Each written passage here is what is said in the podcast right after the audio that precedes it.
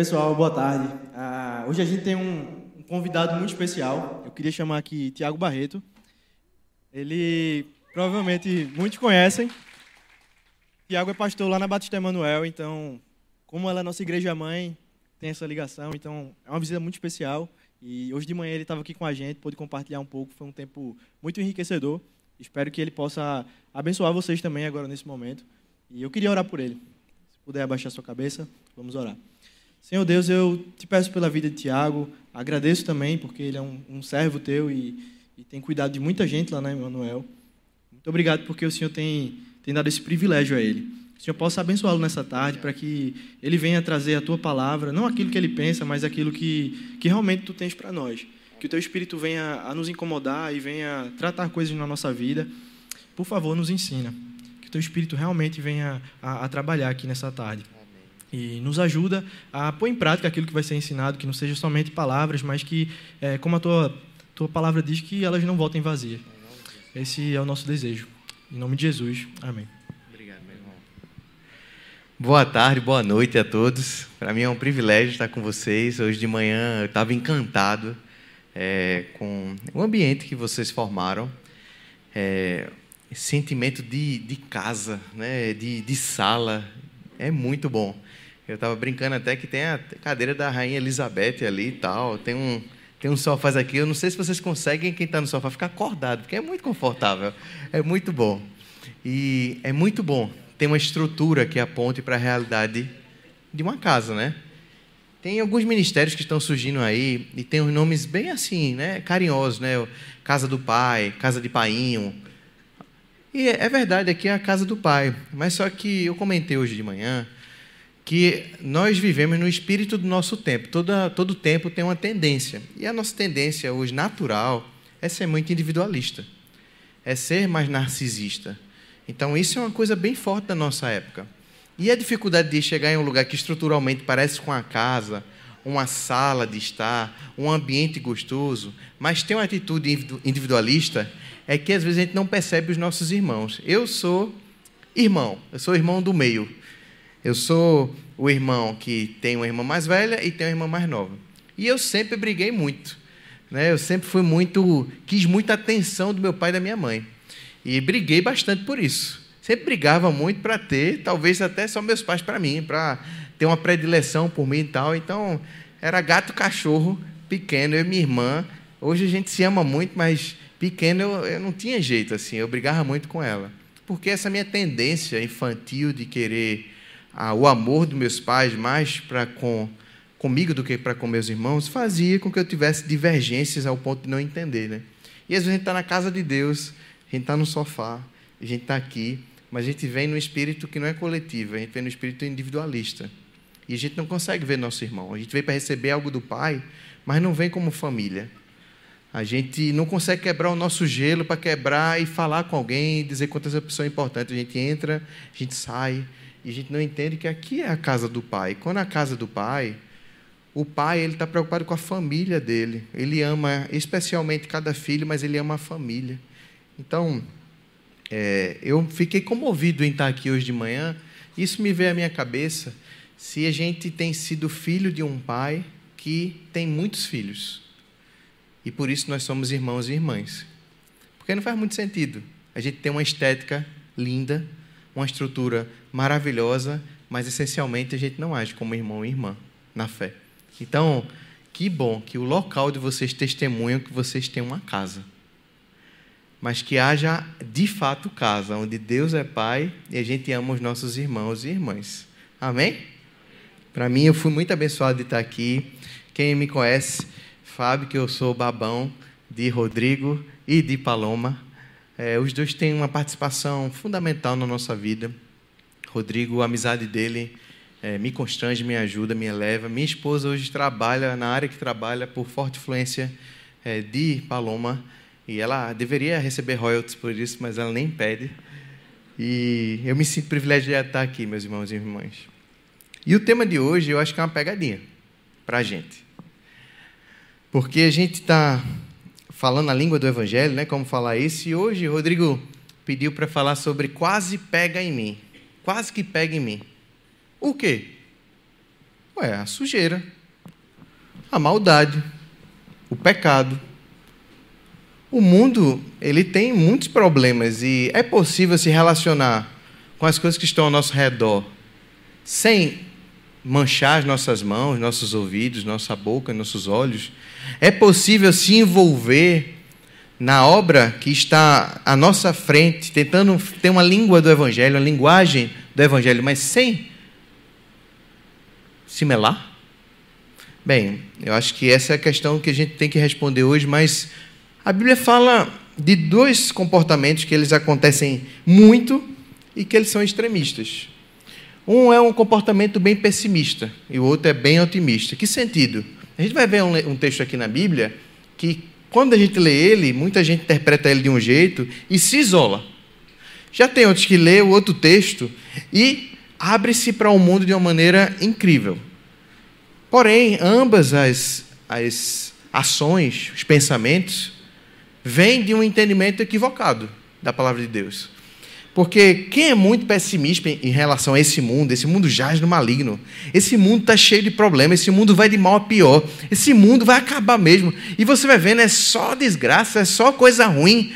Então a gente precisa se preservar, a gente precisa ter cuidado, a gente precisa estar distante, a gente tem que ter cuidado para não cair. Até porque a gente já vai cair, ter o nosso pecado era tendo o outro puxando a gente. Então a gente precisa ter muito cuidado, ficar distante ter o nosso jeito, o nosso gueto, a nossa maneira de agir e pensar. Então esse olhar pessimista para o mundo faz a gente ficar de um lado, de um jeito, é, reforçando essa ideia. Por outro lado, ao lado de que Deus ele derramou a graça comum dele. E é tão incrível que a gente vê a bondade de Deus em todas as coisas. A gente não precisa ter medo, a gente realmente precisa mergulhar em todas as instâncias do mundo e fazer a diferença. Está lá porque Deus demonstra seu amor em cada pedaço, demonstra sua justiça em cada situação, mesmo nas mais terríveis. E aí, muitas vezes, essa opinião acaba sendo uma opinião ingênua a respeito do mundo que tudo é muito bom e que tudo vai ser revelado Deus e que nada de ruim vai acontecer. Veja, a Bíblia fala sobre posições interessantes. Quem lê Salmo 1 e 1 Coríntios 15 e 33 pode chegar a alguma conclusão, né? Como é feliz aquele que não segue o conselho dos ímpios, que não imita a conduta dos pecadores e nem se assenta na roda dos zombadores. Então é um não nem não. Não vai, não senta. Não ouve, não esteja, não vá lá. E 1 Coríntios capítulo 15, 33 fala: Não se deixe enganar, as más companhias corrompem o que é íntegro, fragmenta os bons costumes. Então, opa, eu acho que eu não tenho que estar lá, eu não tenho que ir, eu não tenho que estar com alguém que tem muito problema. Por outro lado, a gente vai vendo também, Mateus 9, que diz o seguinte: estando Jesus em casa, foram comer com ele e seus discípulos muitos publicanos e pecadores. Vendo isso, os fariseus perguntaram aos discípulos dele: Por que o mestre de vocês come com publicanos e pecadores? Ouvindo isso, Jesus disse: Não são os que têm saúde que precisam de médico, mas sim os doentes. Vão aprender o que significa isto: desejo misericórdia, não sacrifícios. Pois eu não vim chamar justos, mas pecadores. Em outro momento, Jesus foi chamado de comilão, bebarrão porque vivia comendo e bebendo com pessoas que não tinham boa fama. E aí a gente pergunta: qual o texto bíblico que está certo? A Bíblia está querendo doidar a gente? A Bíblia ela é sagrada, ela é, revela a palavra de Deus. Então a gente não tem como se esquivar de que essas duas verdades elas estão andando na mesma linha, paralela aí, uma à outra, e elas são a verdade. A questão, a pergunta que eu acho que a gente tem para a gente hoje é realmente saber como servir pessoas. Como servir as pessoas sem ser atingido e influenciados por ela. Porque, de um lado, corrompem sim os bons costumes. Do outro lado, a gente tem que estar com quem está cheio de problema de pecado e de miséria. E agora? Bem, eu acredito que a primeira coisa que a gente precisa saber É se a gente quer servir as pessoas sem ser atingido e influenciado por elas, se a gente quiser ser menos atingido e influenciado por elas, a gente tem que entender que esse ideal não existe. Tiago, você está querendo dizer o quê? Que pecado vai chegar até a gente, ou algum problema vai chegar, dificuldade vai chegar? Vai. Não tem como.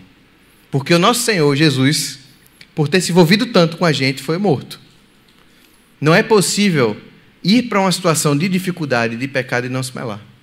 Não sofrer, não passar por situações difíceis. É impossível.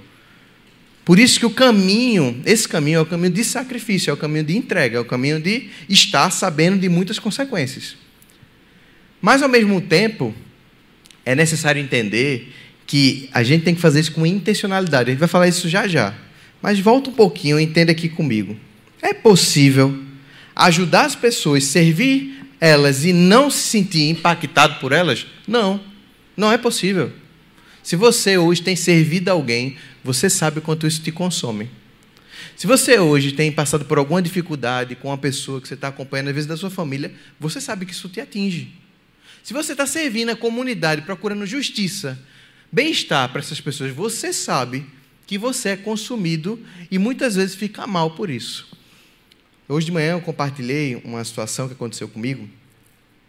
Há anos atrás, um jovem veio me contar a história de vida dele e passava por muitas situações complexas de sexualidade.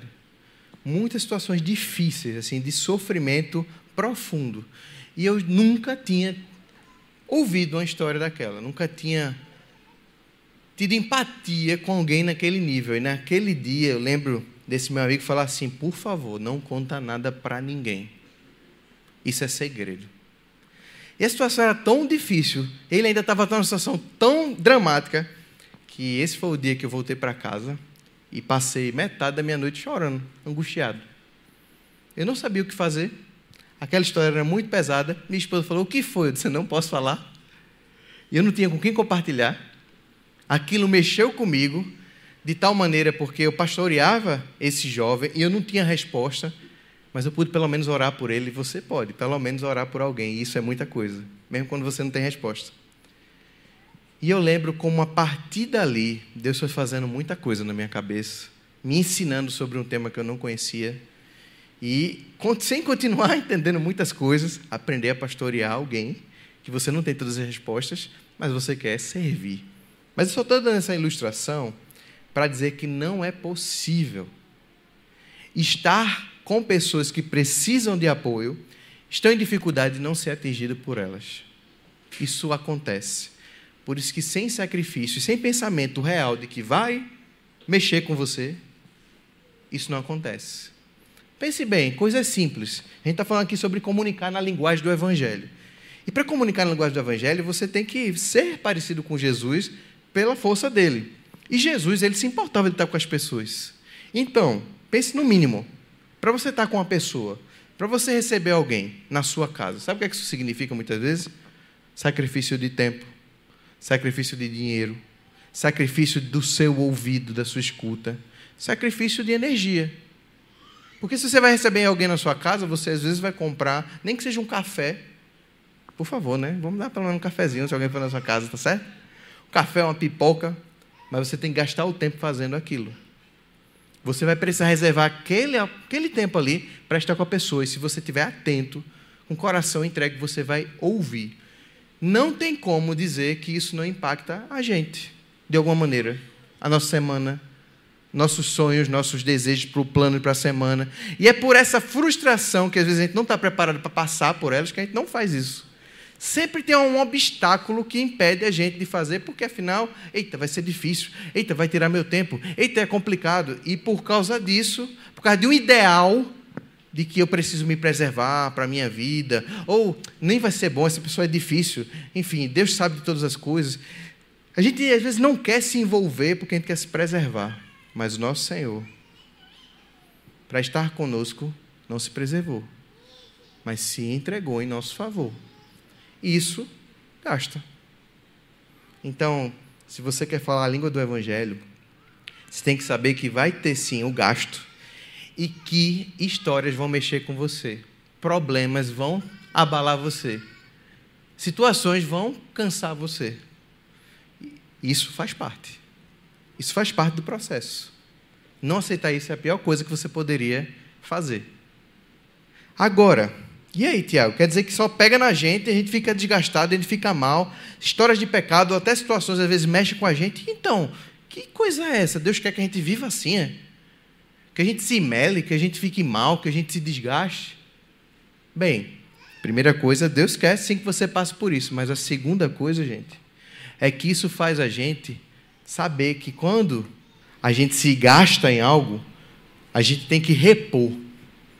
E a gente só pode repor nossa capacidade se for no espírito. Então, como servir as pessoas sem ser totalmente atingidos, sugados, influenciados por ela?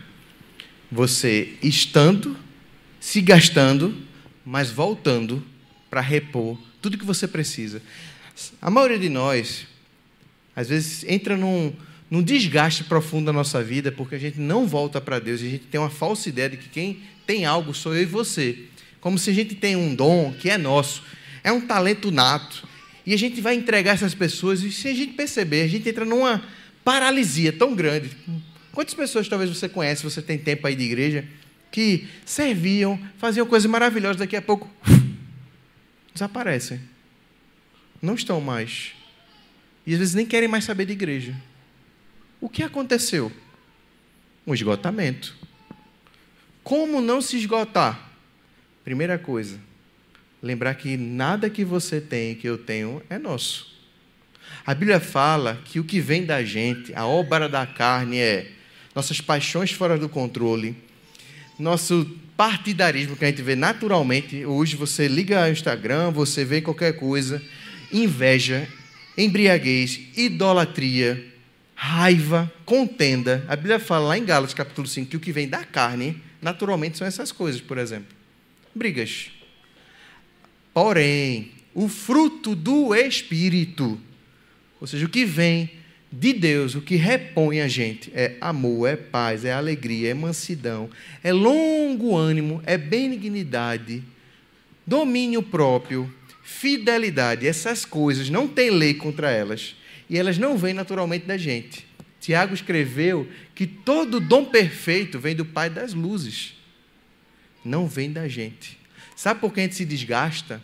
Porque a gente dá o que a gente não tem. A gente quer ser o que a gente não é. Eu lembro de ter lido isso no livro. No meio da pandemia, me sentindo desgastado.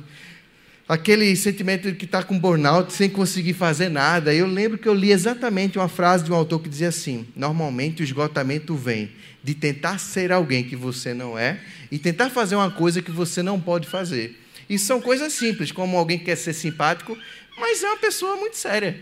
E você quer ser uma pessoa super simpática e sorridente, mas você não é. Isso cansa, porque você não tem essa capacidade natural, não é perfil seu. Mas você tenta fazer um teatro, está de um jeito, até uma hora que você não consegue mais, porque não é natural. Não está em você, não é seu. Então, muitos de nós nos desgastamos na vida com outro, não é porque a gente gastou e está cansado e deu demais, não. É porque a gente não repõe o que pertence a Deus. Como é que eu vou dar o que não é meu? Como é que eu dou o que eu não tenho? Isso aqui pode parecer subjetivo, gente, mas a Bíblia fala que a única fonte de água viva a jorrar para a vida eterna é Jesus. O pão da vida é Ele. Quem satisfaz é Ele. Eu gosto muito do texto de Apocalipse, ajuda a gente a pensar um pouquinho. Esse texto aqui é para uma igreja. Uma igreja que se achava forte, bem, estava plena, estava se se tinha desenrolado no mundo, tinha todos os recursos, mas olha a visão de Jesus para ela. Essa igreja dizia: Estou rico, adquiri riquezas e não preciso de nada. Não reconhece, porém, que é miserável, digno de compaixão, pobre, cego e que está nu. Dou-lhe este conselho: compre de mim, Jesus, ouro refinado no fogo, e você se tornará rico. Compre roupas brancas e vista-se para cobrir a sua vergonhosa nudez. Compre colírio para ungir os seus olhos e poder enxergar. Repreendo e disciplino aqueles que eu amo. Isso aqui é uma palavra de pai. Por isso, seja diligente e arrependa-se. Preste atenção nessas palavras de Jesus. Eis que estou à porta e bato. Não arrombo porta. Se alguém ouvir, que alguém pode estar tão distraindo, né? Ouvindo Spotify, assistindo um, uma série muito legal, está tão anestesiado com coisas boas que não consegue ouvir as melhores. Se alguém ouvir a minha voz e abrir a porta, entrarei e cearei. Ou seja, Jesus vai sentar para comer. Mas ainda tem que ter alguém que vai sentar com ele também para comer. Presta atenção, gente, o que eu quero dizer aqui é que Jesus ele é o pró-relacionamento. Ele quer, ele quer, quer encher a gente. Ele é que é o primeiro a sentar, a chamar, a convidar para a gente ser suprido. Mas muitas vezes a gente não está ouvindo.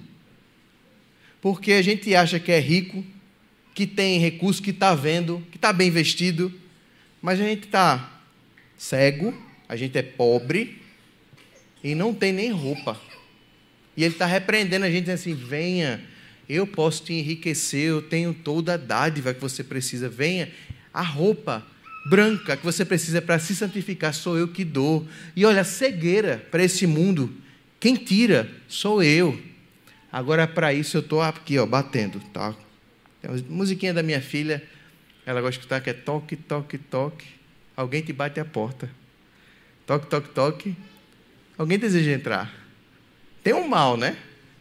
Mas tem Jesus que ele quer entrar e tomar a casa toda. Para isso eu tenho que abrir a porta. Veja quantas atitudes a gente precisa fazer. Eu que preciso abrir a porta para alguém que está querendo entrar, mas sou eu que abro a porta. Antes disso eu preciso escutar. Eu, eu sinto que a gente está num momento tão poluído de estímulos que é muito difícil ouvir Deus. É muito difícil mesmo parar para ouvir Deus tem sido desafiador. Uma coisa que eu tenho plena convicção, que uma das coisas que eu tenho maior pressão demoníaca na minha vida é para orar. Tenho uma grande dificuldade para orar. Eu descobri que existem alguns assaltantes que tentam roubar a gente na hora desse momento, como ansiedade, o tédio, o medo de que está perdendo tempo, ou o medo de que eu poderia estar fazendo alguma coisa melhor. Esses quatro bandidos, toda vez que eu quero orar, eles tentam me roubar desse momento. Minha cabeça começa a ficar meio perturbada. Eu penso em coisas práticas que eu devia fazer, está lista, tem que mandar uma mensagem para alguém. Como pudesse fazer alguma coisa melhor. O sentimento de que eu tenho que estar pensando no futuro ao invés de entregar a Deus aquela situação. Como é difícil repor a minha vida em Deus.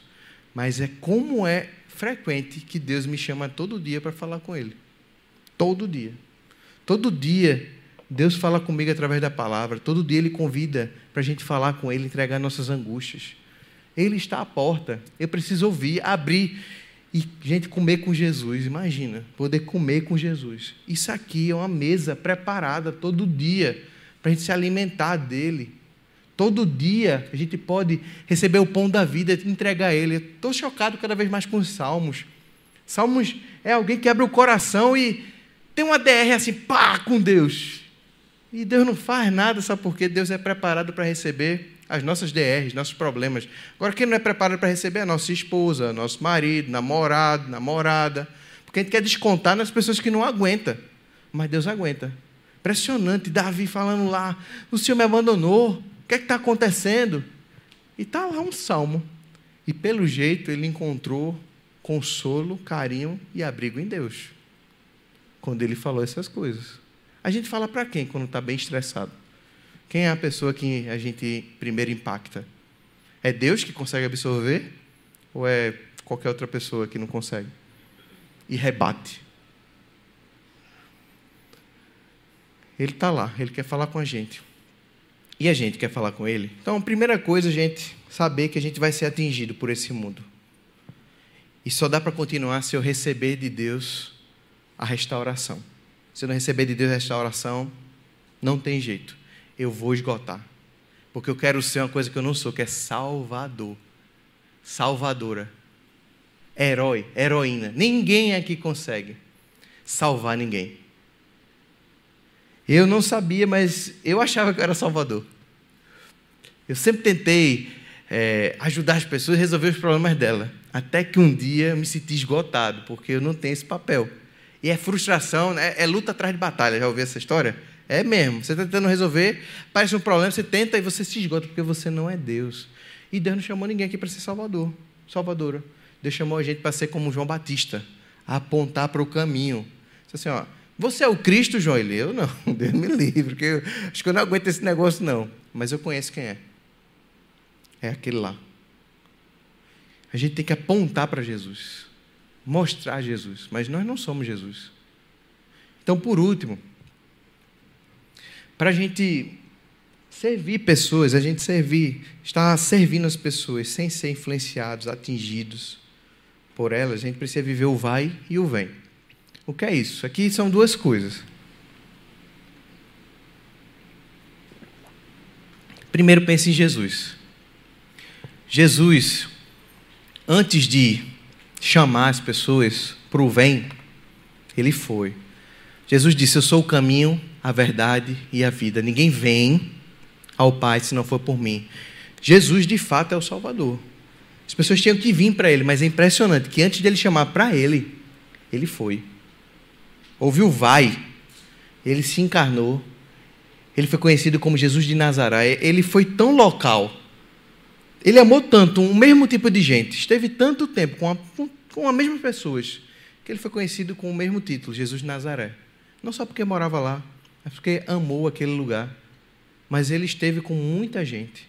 Só que eu pergunto para vocês, Jesus, ele, mesmo sendo Deus, ele parava para orar e para se restabelecer? Sim ou não?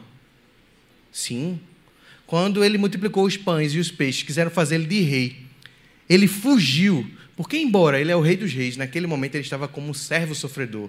E ele não podia ser uma coisa que ele não foi chamado para ser naquele momento. Ele fugiu, foi para um deserto para orar. Quando Satanás disse assim: Você é filho de Deus, por que você não transforma essas pedras em pães? Porque, embora ele fosse o filho de Deus, não era o filho que o diabo queria que ele fosse. Um filho que não passasse por sacrifício, por sofrimento e não por angústia. Por isso, ele enfrentou aquela mentira. Jesus, ele foi primeiro. E ele foi e ele se restaurava no próprio Pai. E depois dele ter ido, ele pôde chamar as pessoas para ele. Com a gente é diferente, a gente não é Jesus. O nosso vai e vem é diferente. Nossa, posso falar para mim, o vai e vem, me ajuda aí. Nosso vai e vem, ele tem a ver com o seguinte. Primeiro, gente, você quer chamar as pessoas para Jesus? Primeiro vá até elas. Vá onde elas estão. Vá no sofrimento delas. Vá na angústia delas. Esteja disponível para elas. Vá, cuide, ame. Mas não esqueça do seu vai e vem. Você vai e volta para Jesus. Você vai onde Jesus já está trabalhando, agindo como missionário que ele é primeiro, mas você não tem a força de Jesus. Então volte para Jesus também e diz assim: Jesus me restabelece, me ajuda, me ajuda a poder servir essas pessoas. E aí você chama em algum momento essas pessoas para Jesus. Você vem para Jesus. Eu quero tentar tornar isso aqui prático. É, eu falei aqui hoje de manhã, na pandemia a gente teve o privilégio de ficar na casa do meu sogro, que ele tem lá em Gravatar. E o legal disso é que ninguém sabia que eu era pastor. Porque não é muito legal. Hoje ser pastor não está muito legal, não. Já teve um tempo que também foi bem ruim, mas não está muito bem na fita, não, ser pastor, não. E lá em Gravatar, ninguém sabia que eu era pastor. Ninguém. E aí eu sempre saía, a gente estava lá isolado, todo mundo, a gente saía para conhecer os vizinhos, para estar lá com os vizinhos. E quanto tempo eu passava na casa do vizinho, chamava o vizinho para estar tá lá com a gente. E conversava, e passava a noite conversando, e muita coisa. E muito problema, gente. Gente com muito problema. Gente, às vezes, muito bem financeiramente, mas com muita angústia, muita dor, muito dilema. E a gente ouvia. E a gente se compartilhava. E nesse processo de conhecer um ao outro, chamar um ao outro, essa pandemia diminuiu mais a intensidade, a gente não perdeu o contato. Eles sabem hoje que eu sou pastor, descobriram depois. Um queria que eu fizesse o casamento deles, o outro, sempre que tem alguma crise com a mulher que ele está, que não é sua esposa, mas que se separou, ele liga para a gente conversar, para saber o que fazer, se tem que deixar porque não aguenta mais. Já outro, que eu lembro uma vez que ele descobriu que eu era pastor, e agora, recentemente, e eu não estou falando isso aqui, não é para criar nenhuma situação específica, é só realmente como testemunho. Ele já sabia que eu era pastor, ele era o mais afastado do grupo, muito reservado, um homem com muitos bens. E ele falou assim: oh, tudo bem, pastor, eu sei que você não vai, mas eu vou chamar, porque estou chamando todo mundo, tá certo? A gente vai fazer um forró lá em casa. Vai ser um momento de São João, mas se você quiser dar uma passadinha lá, eu disse: claro que eu vou. vou estar tá lá, com certeza. Ele, sério? Tá brincando, né? Não, estou falando sério. Eu posso levar a minha filha e minha esposa? Pode. E é óbvio, gente. A gente foi para esse lugar. Foi muito bom. Música de alta qualidade, comida muito boa, mas tinha muita tristeza. O pessoal ficou bêbado rápido. Os problemas familiares aconteceram no meio da festa. Houve confusão entre esse homem e a esposa dele. E engraçado que está no meio da festa. Eu, conversando com esse homem, que já estava meio alcoolizado, passando tempo com ele, chorando, e minha esposa conversando com a esposa dele. E a gente passou um bom tempo fazendo isso. Não foi a melhor festa do mundo. A gente cansou. Foi uma noite que a gente perdeu. Mas foi muito bom ouvir no outro dia o casal agradecendo a Deus. Eu comer ovo que eu faço com verdura lá em casa, agradecendo por quem estava na festa, que foi bom. Para mim não foi muito bom mas eu sei que Jesus queria estar lá. E isso fez a diferença. Por isso que eu pergunto para você, na vida, você é embaixador ou é turista? Porque Deus chamou a gente para ser embaixadores e embaixadoras de Cristo. E quem é turista? Eu não sei se você percebe, mas brasileiro tem muito disso, né? A gente vai para um lugar e fala: Meu Deus, que lugar lindo. Eu quero morar aqui. Droga, não tenho dinheiro para morar aqui. Oh, Deus, me ajuda, me dá um emprego nesse lugar. Eu quero sair desse país. O turista ele se encanta tanto normalmente com alguns, alguns países assim. Embora o país é, nossa, é muito lindo, tem vários problemas. E ele sonha em sair do, do país para poder morar nesse lugar. Mas eu sei que aqui ninguém tem essa vontade, não. Só em outros lugares. Todo mundo quer só morar no Brasil, que é fantástico. O turista ele se encanta tanto, ele quer voltar e ele quer ver lá. O embaixador não. O embaixador, a embaixadora, ele faz um esforço danado. Não é fácil se tornar embaixador ou diplomata. Você tem que estudar muito, você tem que saber a língua do local, os costumes, e você é reconciliador nesses ambientes. Você faz o, o processo de paz o máximo possível. E você está ali, você se torna até um local, né, um, vamos dizer assim, um cidadão daquele ambiente, mas você não representa aquela nação. Você está ali com a identidade maior. Você representa o local onde você foi enviado. Embora você tenha feito toda a adaptação para ser uma comunicação saudável e a melhor possível, você está ali em missão. Você está ali para fazer a diferença e você não perde a sua identidade como aquele cidadão. E aí eu pergunto: nesse mundo você é turista ou embaixador, embaixadora? Porque Deus te chamou para falar a língua do Evangelho. E para falar a língua do Evangelho, vai mexer, vai cansar, vai ser difícil. Mas Deus disse: Venham a mim os cansados, venham sobrecarregados, eu vou dar descanso. Mas vou botar meu jugo, porque o jugo é o boi que está indo e está levando o mais novo junto. Então você vai para onde Jesus vai. E Jesus vai para esse mundo que precisa de ajuda. Você vai com ele ou não vai? Que você não perca a sua missão. Que Deus te use onde você está. Saiba que a missão é onde você está, com as pessoas que estão ao seu redor e com a habilidade que Deus te deu. Que Deus abençoe vocês. Eu queria orar. Senhor, estamos aqui, Pai, te pedindo misericórdia que o Senhor nos renove, Pai. Vezes já estão cansados. Nem acreditamos mais na possibilidade de ser agente de transformação nesse mundo, ou somos tão ingênuos, estamos em todos os lugares, achamos que nada nos atinge, mas estamos continuamente melando a nossa vida e não estamos sendo renovados por Ti. Pai, não nos cabe nenhuma dessa posição de se preservar ou mergulhar nesse mundo achando que nada acontece com a gente. Nos cabe ser como o Senhor, que sim, se melou, sofreu, mas foi renovado de glória em glória.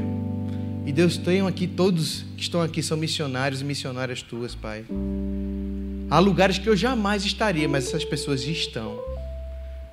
Elas não são pastores e pastoras como eu sou, mas elas são pastoras e pastores porque carregam dentro delas o teu espírito e estão aí, Deus, para anunciar o evangelho da paz.